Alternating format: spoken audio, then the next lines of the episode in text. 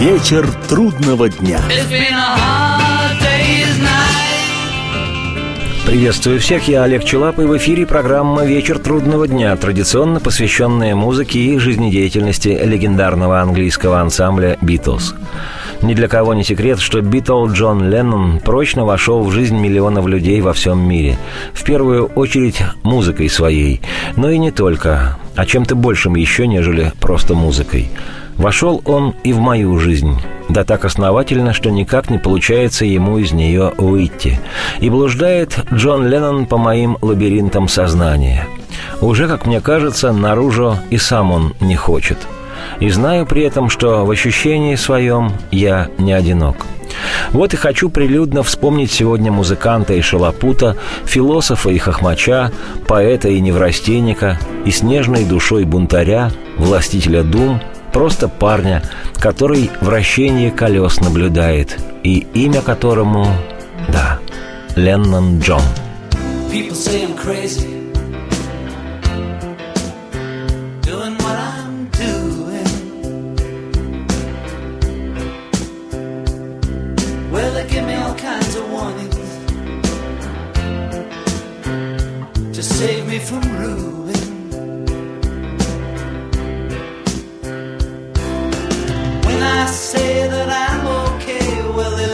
kind of strange.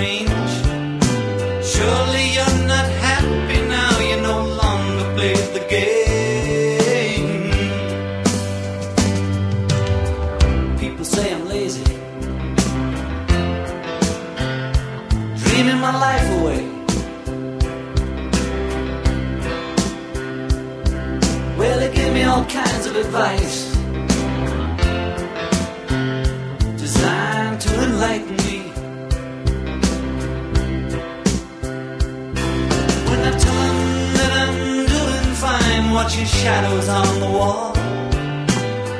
Don't you miss the big time, boy? You're no longer on the ball.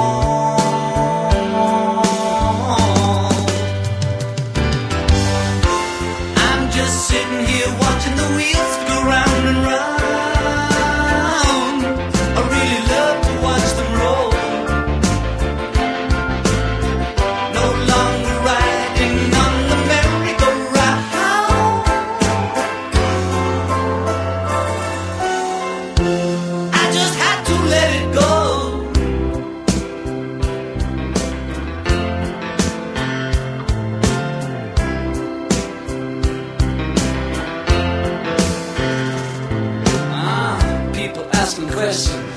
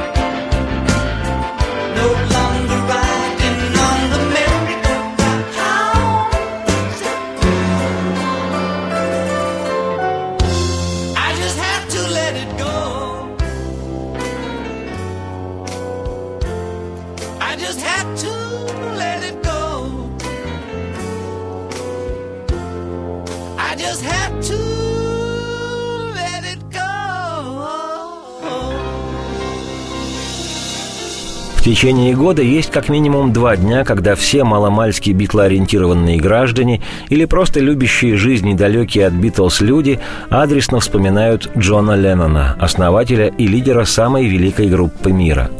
Во-первых, к таким дням относится день его рождения. Джон Леннон явился на свет в английском городе Ливерпуле 9 октября 1940 года. К этому времени уже более года шла Вторая мировая война, и Британия воевала с фашистской Германией. Известно, что Джон был рожден рано утром во время сильнейшего бомбометания. Гитлеровская авиация нещадно утюжила с воздуха Бетловский в будущем Ливерпуль.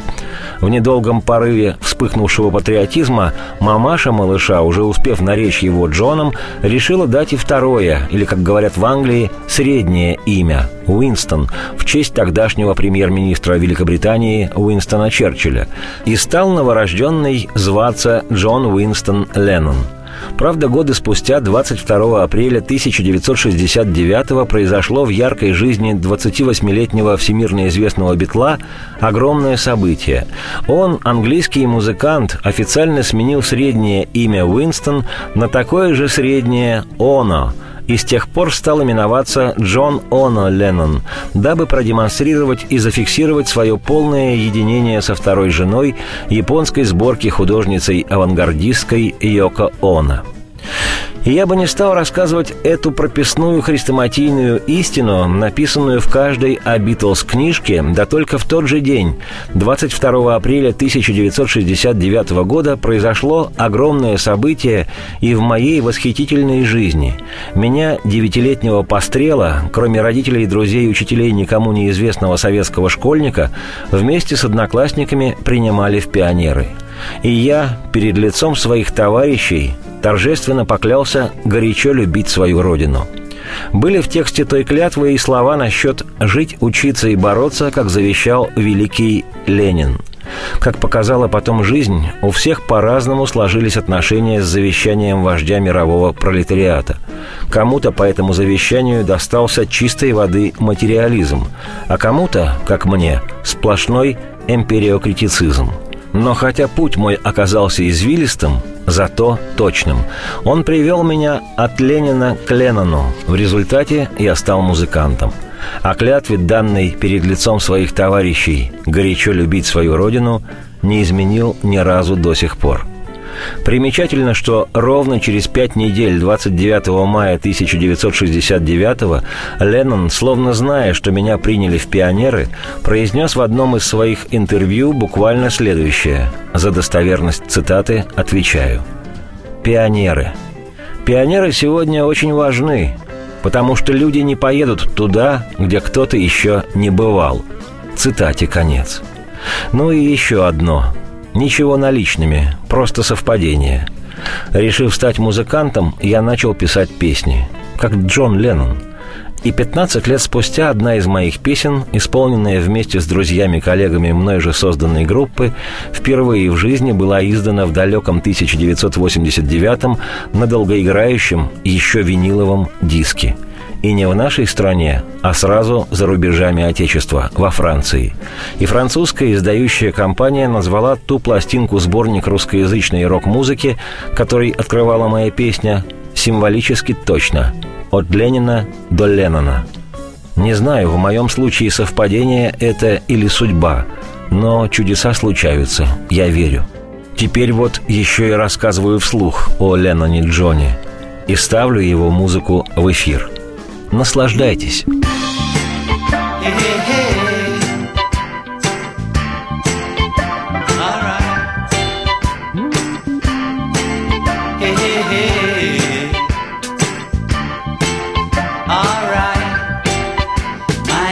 intentions are good. I use my intuition, it takes me for a ride. But I never understood other people's superstitions, it seemed like suicide. And as I play the game of life, I try to make it better each and every day.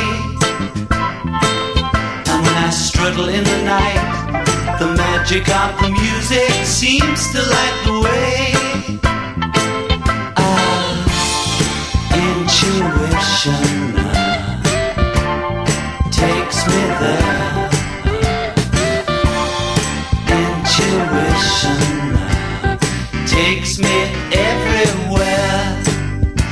Well, my instincts are fine.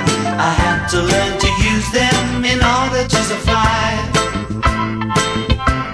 And time after time, confirmed or no suspicion, it's good to be alive. And when I'm deep down and out and lose communication with nothing left to say, it's then I realize it's only a condition of seeing things that way.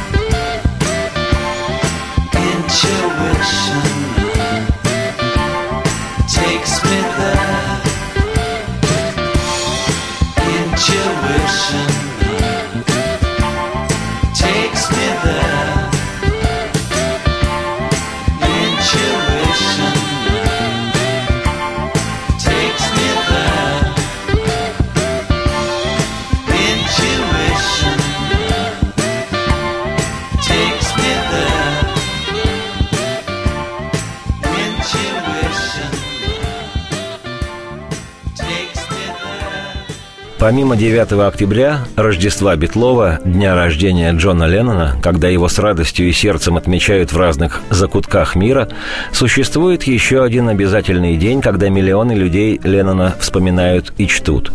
Это день, когда Джон ушел в иные миры. Произошло это в Нью-Йорке в 1980 году, по времени западного полушария поздно вечером 8 декабря, а в восточном полушарии, и в частности в наших краях, уже было утро 9 декабря. Прошло с тех пор уже скоро столько же лет, сколько сам Леннон прожил.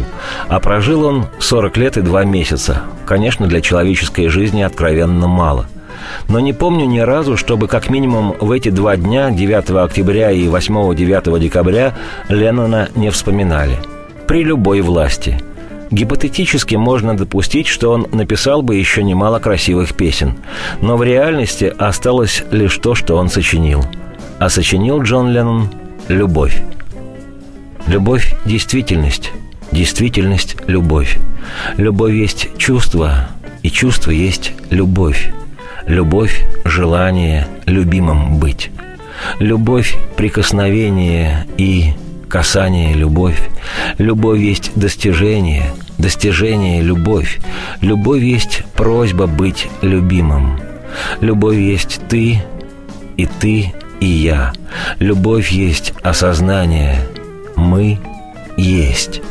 Любовь – свобода, и свобода есть любовь. Любовь есть жизнь, и жизнь есть любовь. Любовь – это потребность быть любимым.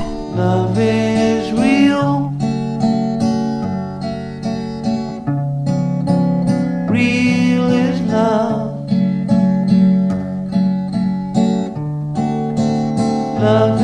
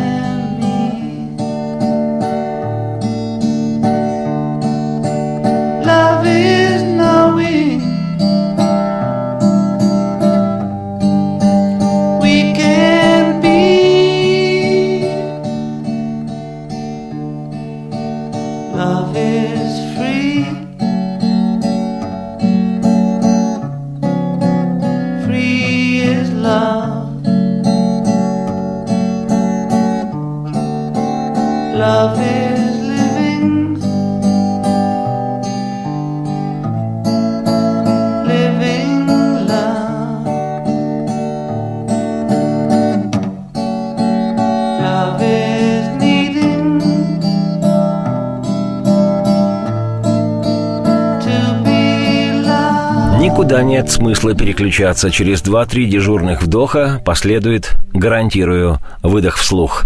Продолжение программы. Вечер трудного дня. Радио КП. Вечер трудного дня. Еще раз приветствую всех, я Олег Челап. В эфире программа «Вечер трудного дня», посвященная музыке и жизнедеятельности легендарного английского ансамбля «Битлз». Сегодня воспоминания насквозь о Ленноне, о Джоне. О некоторых забавных совпадениях с ним в жизни своей я уже говорил, хотя на самом деле совпадений этих у меня было много больше. Но сейчас не о том. Пусть о Ленноне Джоне, о его детских и подростковых радостях, страхах и чувствах немного расскажет он сам, Леннон Джон о себе и о чем-то своем очень важном. Цитирую вслух. Моя мать Джулия была домохозяйкой, а еще она была комедийной актрисой и певицей. Не профессиональной, но она часто выступала в пабах и тому подобных заведениях. Она неплохо пела. Одну песенку она часто пела, когда мне был один год или два. Это мелодия из диснеевского фильма «Хочешь, я тебе открою тайну? Только никому не говори». Ты стоишь возле колодца, да, желаний. Мои родители расстались, когда мне было четыре года. Моя семья состояла из пяти женщин. Пяти сильных, умных, красивых женщин, пяти сестер. Одной из них была моя мать. Маме жилось нелегко. Она была младшей, не могла воспитывать меня одна, и потому я поселился у ее старшей сестры и жил с тетей Мими и ее мужем дядей Джорджем. Мими объяснила, что мои родители разлюбили друг друга. Она никогда ни в чем не обвиняла их. Вскоре я забыл отца, как будто он умер. Но маму я вспоминаю постоянно. Моя любовь к ней никогда не умрет. Цитате конец. Своей матери Джон Леннон посвятил три песни. Сегодня я предложу их все три – и начну с камерной, печальной, даже медитативной баллады «Джулия» с двойного белого альбома «Битлз», вышедшего в 1968 году.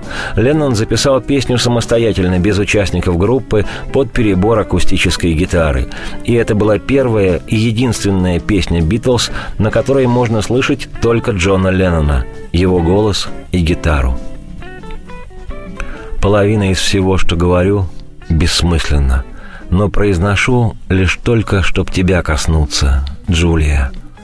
Джулия, дитя морей зовет меня, и пою я песнь любви, Джулия. Джулия, жемчуг глаз, ветра смех, зов твой, и пою я песнь любви, Джулия. Ее волос поток мерцающий, сверкающий на солнце, Джулия. Джулия, луна на небе утреннем, трогает меня, и пою я песнь любви. Джулия. Если не могу я сердцем петь, мысль свою тогда высказываю я. Джулия. Джулия. Сон песков, облаков тишь трогают меня, и пою я песнь любви. Джулия. Дух твой песнь любви навеял мне. Джулия. Half of what I say is meaningless. But I say it just to reach you, Julia. Julia. Julia. Ocean child calls me. So I sing the song of love,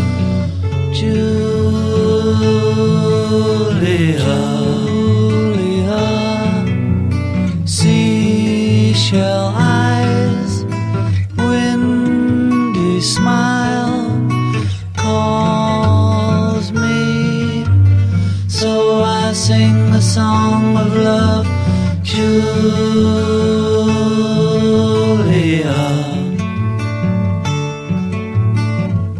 Her hair of floating sky is shimmering,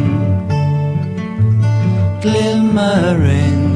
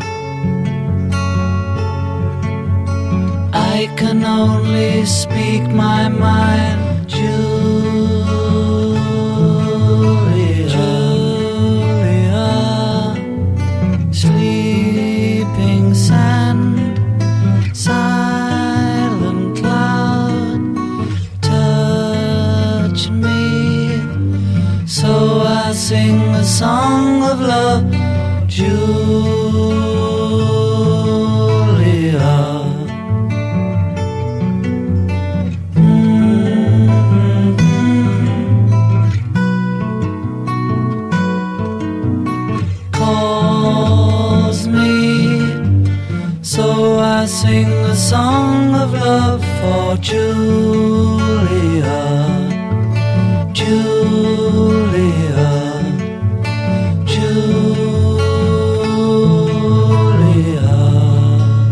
Всегда был домоседом, продолжает рассказывать о себе Джон Леннон. В детстве мне хотелось быть художником или писать стихи, чтобы всегда быть дома. На чтение я тратил уйму времени. Мне никогда не надоедало сидеть дома. Это мне нравилось. Это я любил, наверное, потому что рос единственным ребенком. Хотя у меня были сводные сестры, я жил один. Я играл сам с собой или сидел, уткнувшись носом в книгу. Я всегда мечтал стать художником и жить в маленьком коттедже у пустынной дороги. Для меня главное – написать короткое стихотворение или несколько картин маслом. Это похоже на сон – жить в коттедже и бродить по лесу. Я обожал «Алису в стране чудес» Льюиса Кэрролла и нарисовал всех персонажей этой книги. Я писал стихи в стиле Бармаглота того же Кэрролла. Мне нравилась и Алиса, и просто Уильям. Я сам сочинял приключения Уильяма, только главным героем в них был я. И «Ветер вывах» Кеннета Грехема мне нравился. Прочитав эту книгу, я как будто прожил ее – это одна из причин, по которой в школе мне хотелось быть заводилой. Я хотел, чтобы все играли в те игры, в которые хотелось играть мне, в те, о которых я только что прочел. На протяжении всех лет учебы в начальной школе Давдейл я дрался, побеждая тех, кто был сильнее, с помощью психических атак. Я уверенно заявлял, что побью их, и они верили, что я на такое способен. Поскольку я не был привязан к родителям, я умел оказывать влияние на других мальчишек. Это подарок, который мне достался, отсутствие родителей. Я часто плакал от того, что у меня их нет, но вместе с тем с радостью сознавал, что у меня все не так, как у других.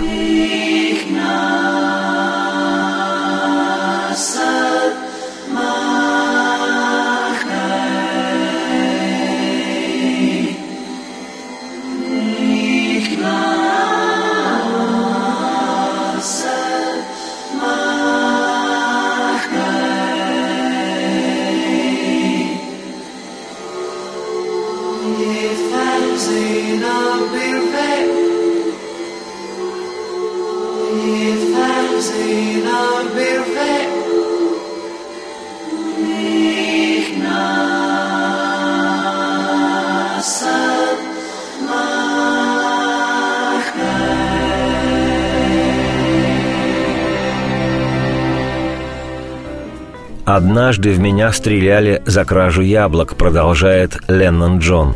«Я часто подворовывал вместе с другом.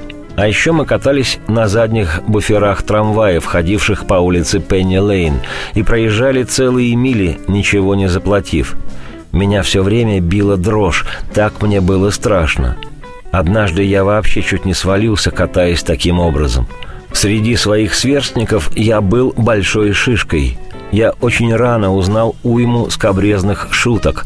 Их рассказывала мне девочка-соседка. Никто не объяснял мне, что такое секс. Я узнал о нем из надписей на стенах. К восьми годам я уже знал все. Все демонстрировалось наглядно. Все видели похабные рисунки, знали наперечет всевозможные извращения и гадости. Пожалуй, у меня было счастливое детство. Я вырос агрессивным, но никогда не чувствовал себя несчастным я часто смеялся. И неплохо ладил с мужем Мими, дядей Джорджем. Он был славным и добрым. Когда он умер, мне было 13, я не знал, как вести себя в присутствии людей, что делать, что говорить, и потому убежал наверх. А потом пришла моя кузина и пряталась наверху. С нами случилась истерика. Мы смеялись, как сумасшедшие. А потом мне было очень стыдно. Тетя Мими по-своему воспитывала меня. Она хотела сохранить дом и, чтобы не разориться, сдавала комнаты студентам. Она всегда хотела, чтобы я стал регбистом или фармацевтом. А я писал стихи и пел с тех пор, как поселился у нее.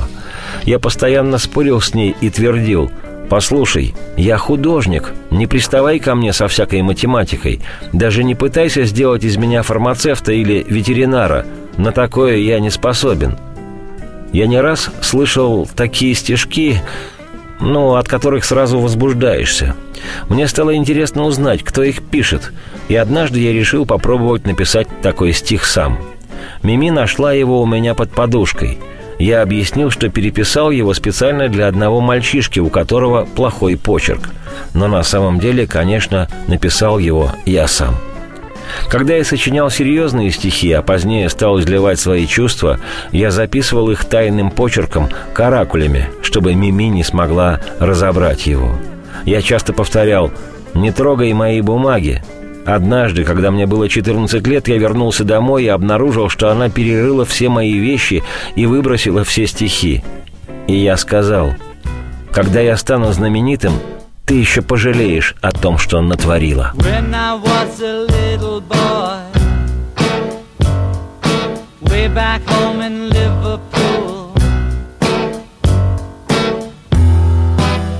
Mama told me I was great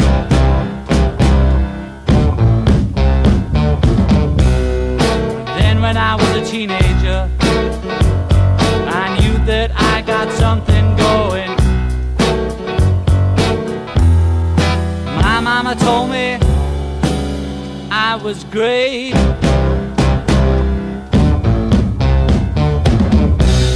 Yeah, now I'm a man. I got a woman by the hand. And she told me I was great. Yes, I'm in the British on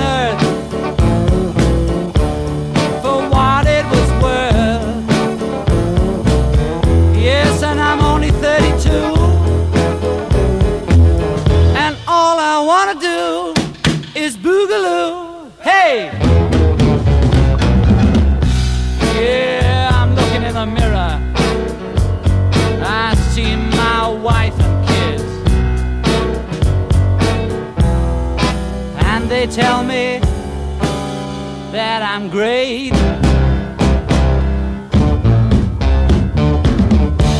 Yes, I'm Billy Shears. I've been for so many years. Yes, and I'm only 32. And all I wanna do is boogaloo. Hey!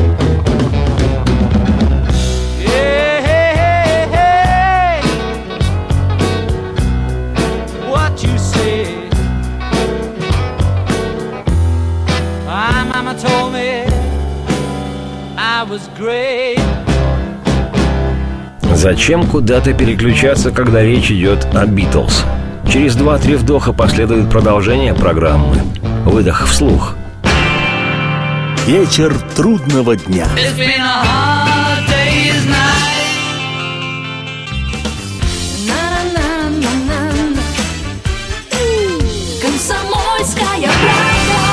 Вечер трудного дня. Приветствую всех, я Олег Челап. В эфире программа «Вечер трудного дня», посвященная музыке и жизнедеятельности легендарного английского ансамбля «Битлз». Сегодня Джон Леннон в жизни. Своей, моей и его друзей. Часть первая. Вообще, Леннон нечасто рассказывал о своих родителях, о взаимоотношениях с матерью. Примечательно, что в период битломании, когда Битлз воспринимались повсюду четверкой молодых, талантливых, очаровательных и смешливых музыкантов-друзей, выросших на одной улице, непростые с самого раннего детства взаимоотношения Джона с его родителями не очень-то вписывались в картину повсеместного веселья, которая всюду сопровождала Битлз. И только во второй половине 60-х, когда Леннон почувствовал внутри себя явный дисбаланс и недовольство своей попсовой ролью улыбчивого битла, а там и нарастающее раздражение, Джон перестал скрывать свои чувства и боль и позволил себе откровение. Продолжаю цитировать вслух. Джулия подарила мне первую цветную рубашку. Лет в 14 я начал бывать у нее дома, познакомился с ее новым приятелем и понял, что он ничтожество. Я прозвал его психом. Для меня Джулия стала чем-то вроде молодой тети или старшей сестры. Взрослея, я все чаще ссорился с Мими, и потому на выходные уходил к Джулии. Психа звали Роберт Дайкинс или Бобби Дайкинс. Этот ее второй муж, так я и не знаю, вышла она за него замуж или нет, был тощим официантом с нервным кашлем и редеющими, смазанными маргарином волосами. Перед уходом из дома он всегда совал руку в банку с маргарином или маслом, обычно с маргарином, и мазал им волосы. Чаевые он хранил в большой жестяной банке, стоящей на кухонном шкафу, и я воровал их оттуда. Кажется, мама всегда брала вину на себя – ну, хотя бы эту малость она могла для меня сделать. В те выходные полицейский пришел к нам и сообщил о несчастном случае. Все было как в кино. Он спросил, не сыном ли я прихожусь Джулии, но и все такое. А потом он все объяснил, и мы оба побледнели. Ее убил сменившийся с дежурства пьяный полицейский после того, как она зашла к тете навестить меня. Меня она не застала – а когда стояла на автобусной остановке, он сбил ее машиной.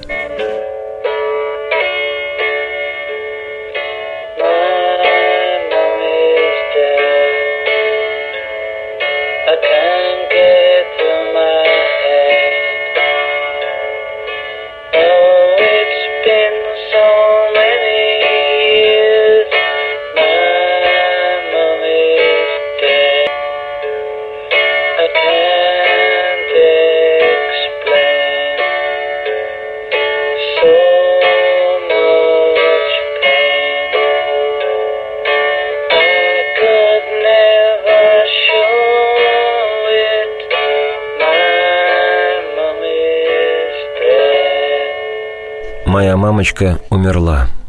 И в голове у меня не укладывается это, хотя и прошло уже столько лет. Моя мамочка умерла, и ничем не выразить мне эту боль. Я никогда не показывал этого. Моя мамочка умерла. Ничего более ужасного со мной никогда не случалось, продолжает вспоминать Леннон. За последние годы я успел привязаться к Джулии. Мы понимали друг друга, нам нравилось бывать вместе.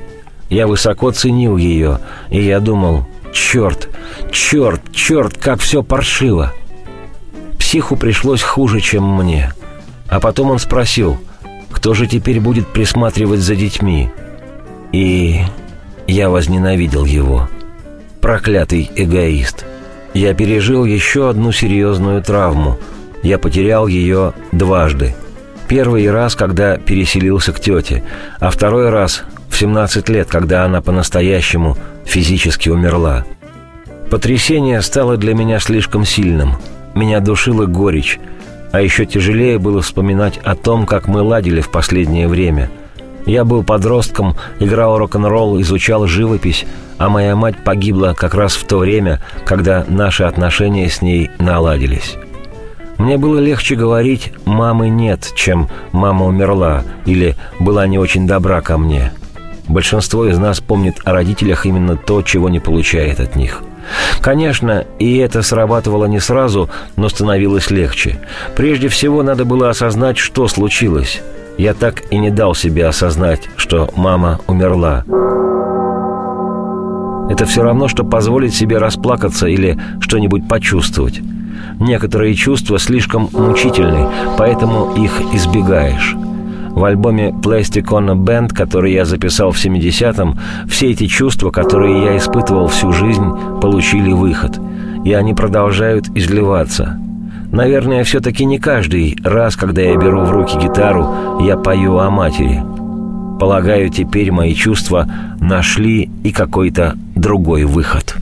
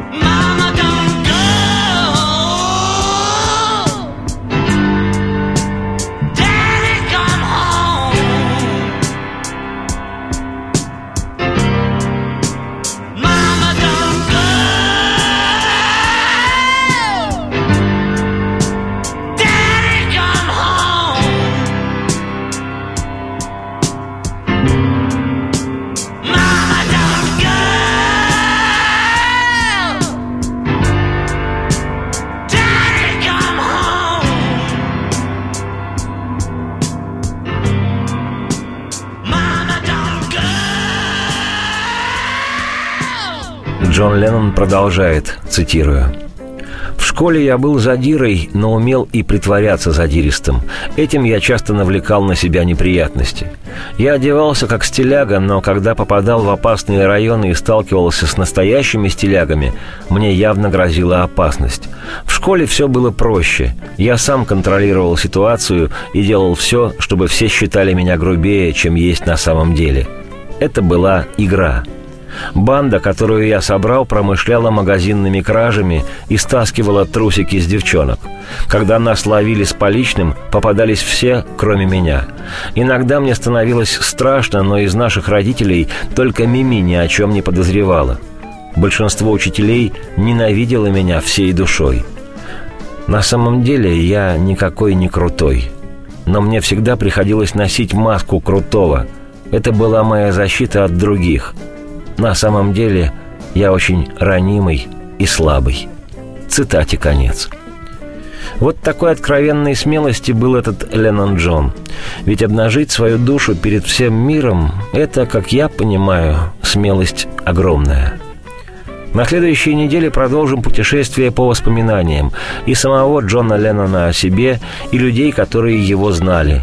Кто близко, а кто издалека – но в каждом, с кем он общался, непосредственно или косвенно через ту музыку, которую сочинял и записывал, Леннон оставил глубочайший след не просто популярного артиста, но стихийного философа – на прощании хочу привести коротенькую цитату из воспоминаний о Джоне, его друга и когда-то соавтора, экс-битла Пола Маккартни, который однажды сказал в интервью, что на самом деле только он, Пол Маккартни, единственный человек в мире, который знает о Джоне Ленноне все.